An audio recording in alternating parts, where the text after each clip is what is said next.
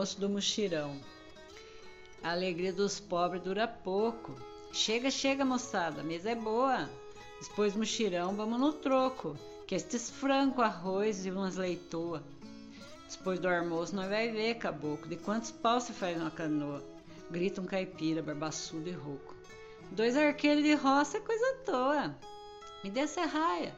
Então, e o Benedito, não quer porvar uma coxa de cabrito? Passe o frango, e o tico, passe a pinga. E o dono do sitieco entusiasmado. Coma, coma, meu povo, que o roçado num capoeirão não é restinga.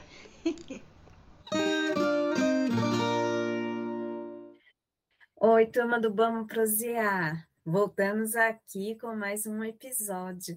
E hoje eu estou com a professora Bernadette Castro, que é antropóloga e é professora da Unesp de Rio Claro. Tudo bem, Dete? Já chamo ela de Dete, gente, desculpa a intimidade, sai espontaneamente.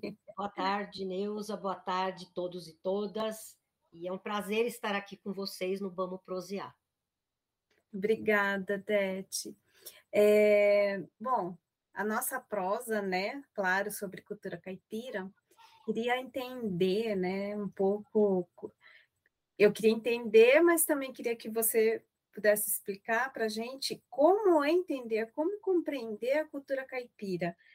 O que, que é o caipira? O que, que é essa cultura caipira? É possível a gente definir? Bom, ah, eu começaria, se vocês me dão licença, eu até pensando e me, me inspirando um pouco, eu vou falar assim, um boa tarde rapidinho.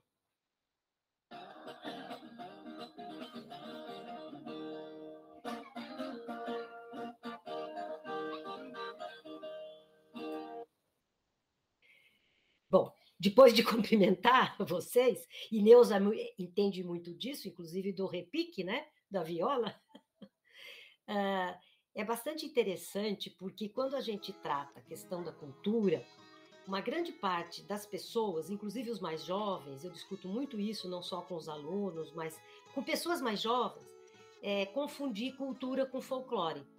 Né? Então há uma confusão assim é, muito rápida, imediata quase, de cultura com folclore. Na verdade, o folclore é alguma coisa mais é, é, fantástico, né? Uma coisa mais trabalhada no sentido de reviver aquilo que desapareceu, né? É, então fica um pouco essa ideia do, do caipira no passado, da música de raiz caipira no passado. Então você meio que fantasia o caipira como a festa junina tem feito em muitos casos. A gente vê nas escolas, em apresentações mais na cidade, é, essa folclorização uh, uh, do, do, do, da música caipira e da festa caipira, né? Mas há uma coisa interessante é, quando se trata de cultura popular, é, que esse caipira, essa alma caipira, ela ainda existe, né? Ela ainda existe modificada muitas vezes com outra roupagem, né? mas ela persiste. Né? Eu diria que há reminiscências né, da cultura caipira no nosso dia a dia.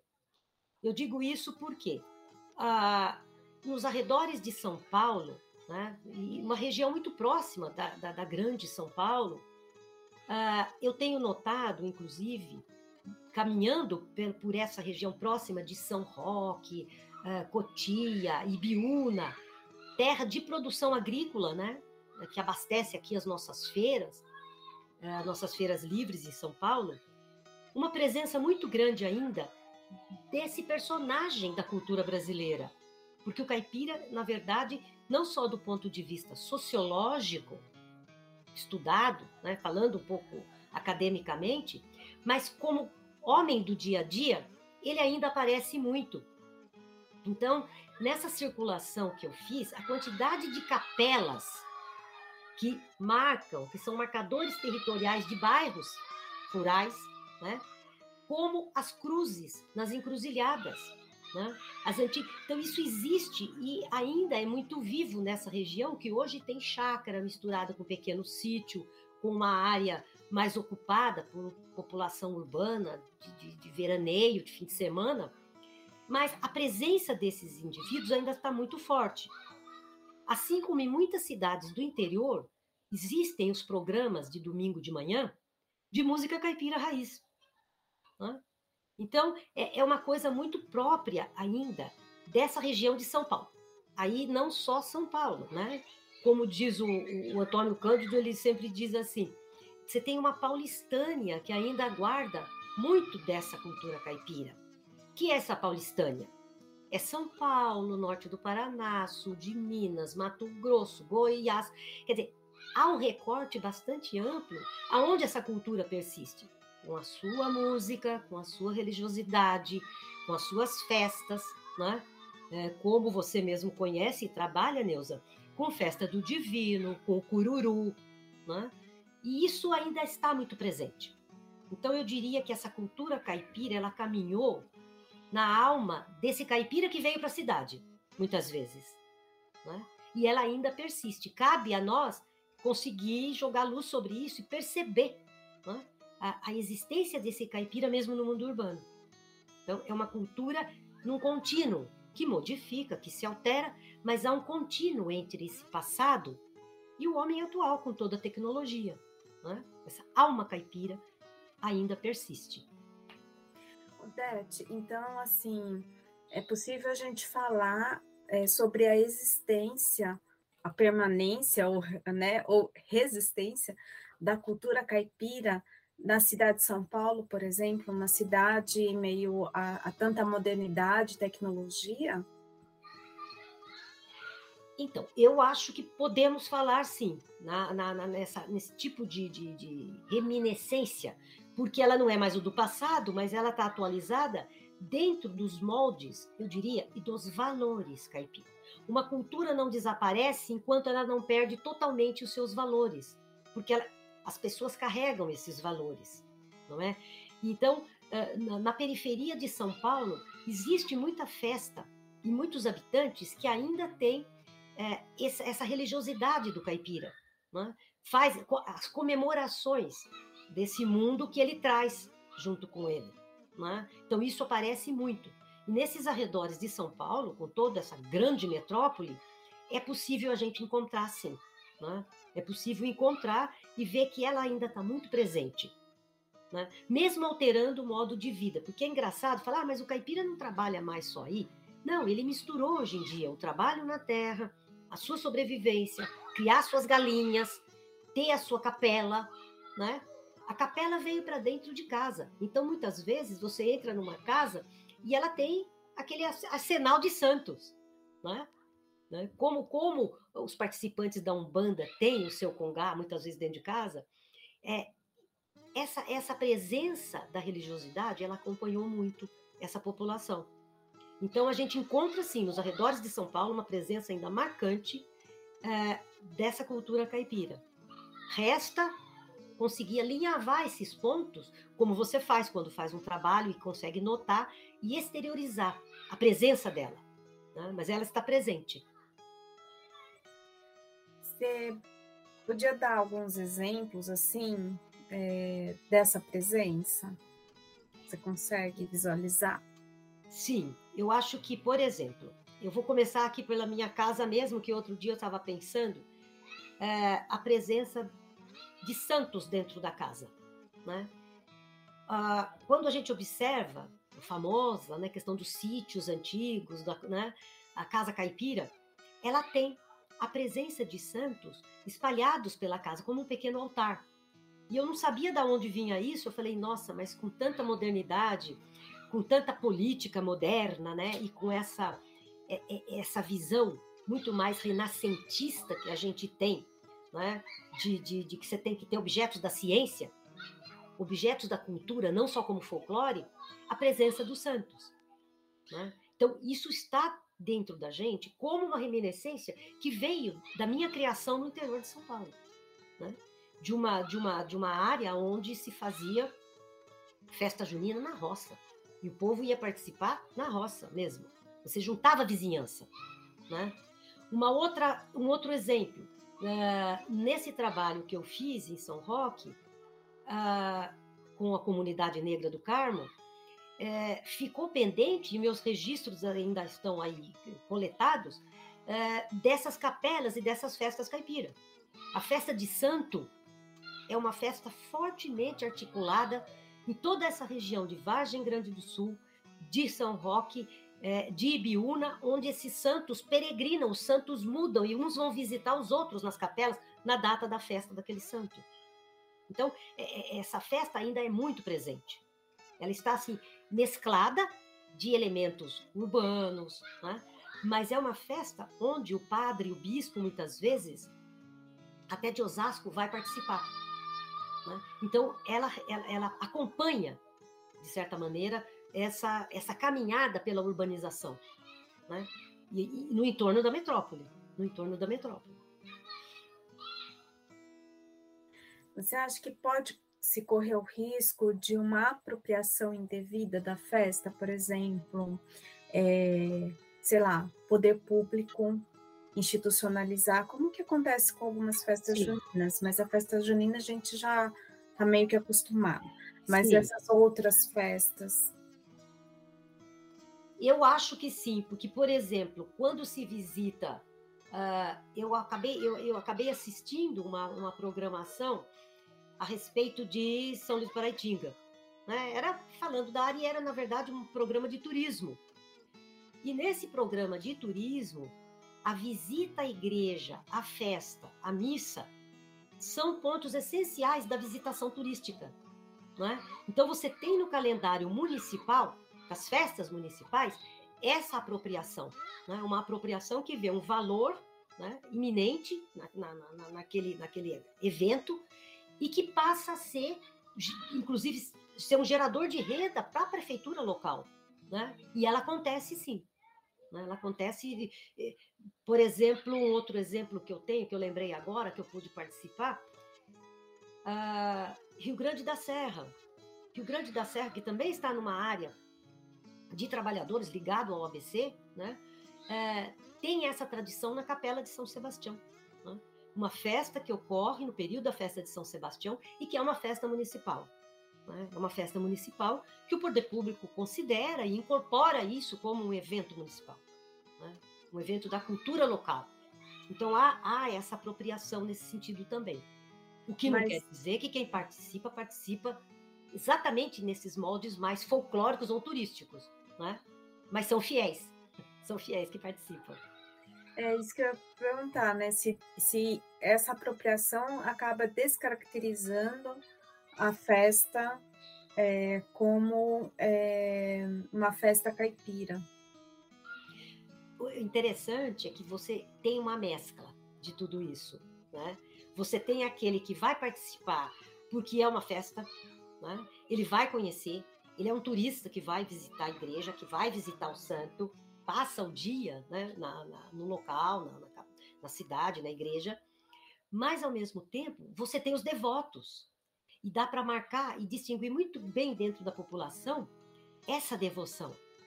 Né, de muitos daqueles que vão e são verdadeiros devotos que moram no local, que têm uma prática mais ligada às vezes ao trabalho na terra, a uma produção doméstica e que participa com uma outra visão da própria festa. Né? trazendo aquilo, rememorando né, o valor dessa festa, como a família, os pais, os avós uh, faziam. Né? Há uma certa tradição envolvida também. A gente pode falar então que tem uma contradição, né? Aí, que é a, a, a, tal da espetacularização da festa ou institucionalização, mas ao mesmo tempo aciona memórias profundas, né? Daquele que foi consumir, digamos assim, entre aspas, né, a festa como turista, mas que não é pelo fato dele ser o turista que vai lá ver a festa que isso não tem, que a festa tem um sentido superficial para ele, que pode ter esse sentido mais profundo da própria existência, né, sua própria ancestralidade, né? Sim, eu, eu acredito, inclusive, que a gente tem as duas coisas, né? Você tem o consumo da festa, por quem vem de fora, né? Mas você tem a prática de quem é de dentro. E essa relação dentro e fora, né, o consumo e a prática dos fiéis, ela ela está muito presente. Né? Às vezes se nota, inclusive, uma clara separação entre aqueles que são de dentro, que são do local, e aqueles que vêm de fora.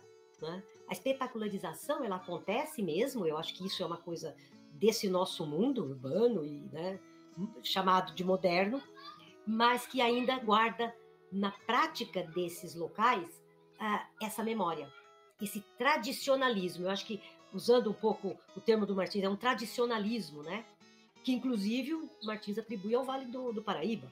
O Vale do Paraíba é por si só uma, uma área de tradicionalismo. Eu diria que nesse cinturão em torno de São Paulo, dessa grande metrópole, há uma grande presença desse tradicionalismo caipira. Bem visível. Você mesmo demonstrou isso com a festa. É verdade. A festa de Mogi. A festa, é, de... festa do Divino de Mogi das Cruzes. É, Dete, é, a gente falou bastante aqui de uma identidade caipira e tudo mais, dessa ancestralidade, mas e com relação ao estranhamento ou ao preconceito? Será que é forte isso? Será que, assim, é, é, muito visto como o, o, exótico, o caipira é visto como o exótico, a cultura caipira, né? Não, porque as pessoas, o sujeito caipira é um sujeito, é uma pessoa com dimensões de cultura caipira, né? Também acho que acontece. Por que, que eu digo acho que acontece? A, a estereotipação do caipira, ela vem como uh, uma, uma mentalidade criada nessa oposição arcaico e moderno, passado presente. Né? A, a República no Brasil ela teve muito esse caráter de eliminar o passado, de apagar esse passado, né? de tentar trazer esse tradicionalismo para uma evolução presente do moderno. Né?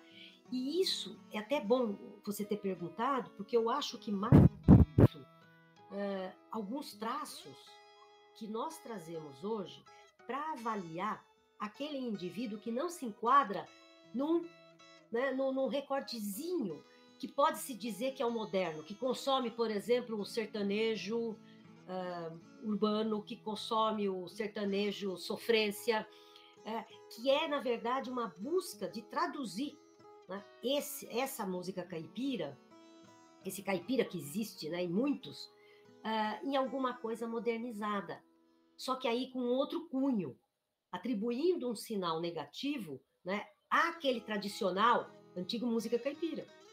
Né? Essa ideia do jeca, do mazarope, do indivíduo do campo, né? aquele indivíduo preso a determinados valores né? de, de, de, de, coletivo, né? esse coletivo social que forma a vizinhança de um bairro, por exemplo, que pode ser um bairro que estava na área rural ou mesmo um bairro urbano, né? É, que transforma isso é, tentando trazer para o moderno, tentando fazer essa, essa assimilação para o moderno, né? É, e que, de certa maneira, uh, tenta esconder, apagar esses valores mais é, fundantes da, da, da, própria cultura caipira. Né? Porque o que, que é o caipira? Né? Ele, caipira vem da palavra que é esse habitante do mato. Então veja, habitante do mato é o índio também. Por consequência, índio, homem do campo, caipira, são elementos do passado. E é muito interessante a gente ver o preconceito que existe hoje com esses indivíduos, com esses valores, do ponto de vista, inclusive, político. Você tem que exterminá-los. Né? Então, isso é uma forma de preconceito muito forte que existe sim. Né? Você tem que se modernizar e se assemelhar a esse padrão urbano ocidental, moderno, tecnológico, altamente voltado para fora, inclusive do Brasil. Né? Sem entender essa brasilidade que existe nesses elementos que persistem. Né? Seja no índio, seja na cultura negra, cultura indígena, cultura negra e na cultura caipira. Que é esse misto, né? Cultura caipira nesse misto que, que a gente pode fazer para superar isso, né? Esse preconceito aí? Você tem alguma ideia? Bom, a ideia, eu acho que é um pouco daquilo que você já faz, entendeu? De trazer esse debate, de trazer essa, essa, esse diálogo, né? De ter um ecomuseu, como você mesmo citou esse ecomuseu em São José dos Campos, né? É, de, inclusive, eu acho que em determinados momentos, e agora eu vou retomar aqui, né, falando da Globo, porque, na verdade, ninguém está fazendo homenagem, mas usando aquilo que ela fez com a novela Pantanal. Então, você pega um dialeto que vai estar presente ainda hoje nessas regiões. A fala do fazendeiro, a fala do, do, do peão, ela existe vivamente nestas áreas. Né? Há pouco tempo eu estive no Mato Grosso e ainda essa presença é muito forte nessas áreas mais afastadas, com toda a tecnologia. Com toda a tecnologia. Né? Você pode pôr um drone para demarcar a área, mas esse linguajar, esse dialeto e essas crenças, esse modo de vida, ele está muito diminuído, mas ele está fazendo parte íntegra ainda dos indivíduos. Né? Levi-Strauss sempre disse o seguinte: enquanto você tiver um indivíduo vivo de determinada cultura, a cultura não morreu. Então, acho que nós temos ainda um, um longo caminho né, com a cultura caipira nesse processo. Sim, eu acho que uma das coisas é, é, é evidenciar, porque muito daquilo que foi apagado, inclusive pela escola, né? Inclusive pela própria escola, como se defende, se debate hoje as leis da diversidade cultural para ser ensinada na, na, na, escola, seja no fundamental, no ensino médio e na universidade, inclusive, né? De voltar a fazer essa, essa referência e evidenciar, na verdade, esse modo de vida, né? Que é uma coisa que foi sendo apagada, uma coisa que foi sendo deixada de lado, né? Eu, esses, esse, eu pude visitar também um local aqui em, em Porangaba, ah, aonde tem um senhor que tem um sítio, ele mora com a mãe, autêntico, autêntica figura caipira, só anda a cavalo, dentro de um grande condomínio de luxo, aonde ele é caseiro, ele tem o um sítio com a mãe, ele vive disso, ele vende queijo, ele planta um pouco, mas ele tem o seu recurso complementado dessa dessa reprodução uh, simples da mercadoria, como a gente podia dizer, ele só anda a cavalo. E já perguntaram, mas para fazer o serviço, por que é que o senhor não pega um carro? Mas ele disse assim: só que acontece que eu tenho esta égua há quase 20 anos. E mesmo quando eu me perco, se eu tomar a minha cachaça, ela me leva para casa. Então, veja, é, é, um modo de vida bastante interessante. Né? E ele ficou horas conversando com a gente muitas vezes num dialeto que o pessoal que estava junto da cidade pedia para, olha, dá para traduzir porque eu não entendi o que ele disse, né? Ele usa exatamente, é, claro, ele, é, ele usa exatamente os termos é, caipiras, né? De usar a palavra corrutela, né? Que é uma coisa bastante interessante, quer dizer, e está muito presente. Fala assim, ah, você anda, às vezes a minha égua corre e a gente vai, porque deita o cabelo, é lá na frente. Então, são termos que, se você não tem uma vivência dessa prática, dessa vida caipira, você não vai entender o que significa. Então, esse dialeto, ele está muito ainda presente nesses, né? Eu acho que nesses pontos em que você tem essa população. Né? Eu acho que isso é uma coisa bastante interessante, cabe a nós, ou aqueles que começam a ver como a viola, como os, os bons violeiros, né? E, e, aí você tem essa música também, eu acho que sendo um pouco eh, valorizada, é, de mostrar né, como é que essa cultura uh, ainda sobrevive. Né? Então, isso é uma, eu acho que é uma coisa que é uma tarefa? É uma tarefa. Com os nossos alunos, com a nossa prática acadêmica, sim, porque a academia não pode pôr no bolso isso. né? Ela tem que trazer para a pesquisa. Eu acho que isso é bastante interessante. É uma sabedoria que é a sabedoria que não é, não está nos livros, né? É uma sim. sabedoria da prática, né? E é, é, isso, eu posso beber, que não vou ter problema no combafômetro, porque quem vai estar dirigindo é o cavalo. É o cavalo. É. Então, entendeu? Então, é aí, e uma coisa, Neuza, que eu acho interessante, que a gente pode recuperar, é, criança entende melhor que o adulto. Criança tem entendido melhor que o adulto. É essa relação desse modo de vida do caipira é, do homem, né, do local, da cidade pequena, né, dos arredores. Você anda, por exemplo, por Presidente Prudente, que é uma grande cidade do agronegócio, dos grandes fazendeiros, da tecnologia, da universidade. Você tem ruas de comércio nessas áreas. Uma coisa que eu prestei atenção, a gente não tem tempo de pesquisar tudo, mas ah, são ruas de comércio para o pequeno produtor. ruas de comércio que vende instrumento ali de roça. Né? Ah, e, e, é muito interessante porque eles vão aparecendo e, e tem essa prática que ainda é levada à frente.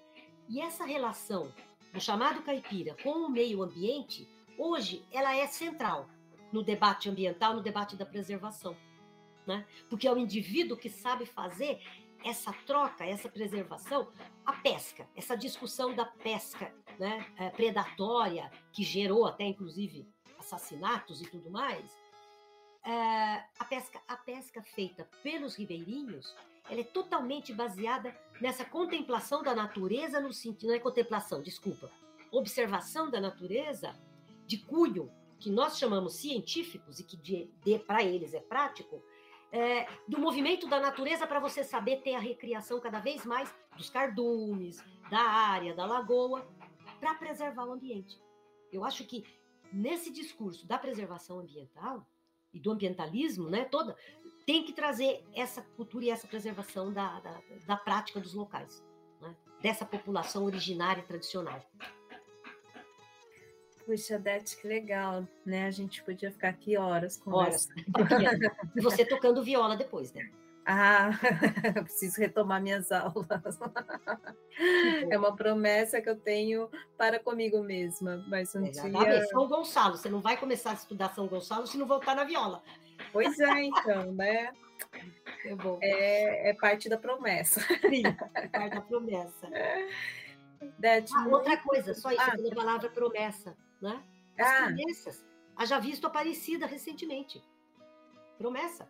Senhor do Bonfim, né? Quer dizer, de onde vem essa troca? Essa troca é muito, né? Não é só católica, mas no catolicismo do campo, esse catolicismo popular, ela está muito presente, né? Ela é algo vivo.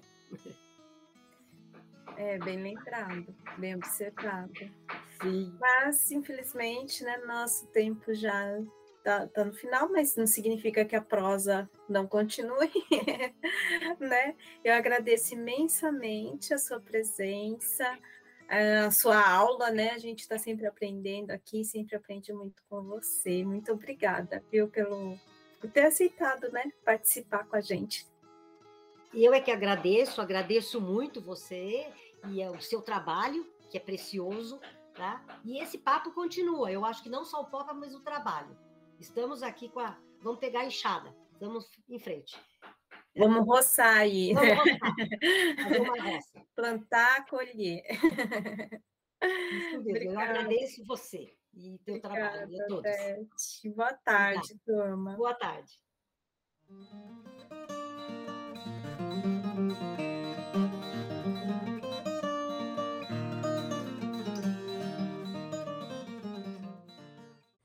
Você acabou de ouvir a mais um episódio do podcast Vamos Prosear? Cotidiano e Cultura Caipira, projeto de extensão da Universidade Federal de São Carlos. Coordenam o projeto Henrique Pazetti, Neuza Mariano, Paulo Lopes e eu, Elton Ferreira. Siga a gente nas redes sociais buscando por Vamos Prosear? No Instagram e no Facebook. E até a próxima!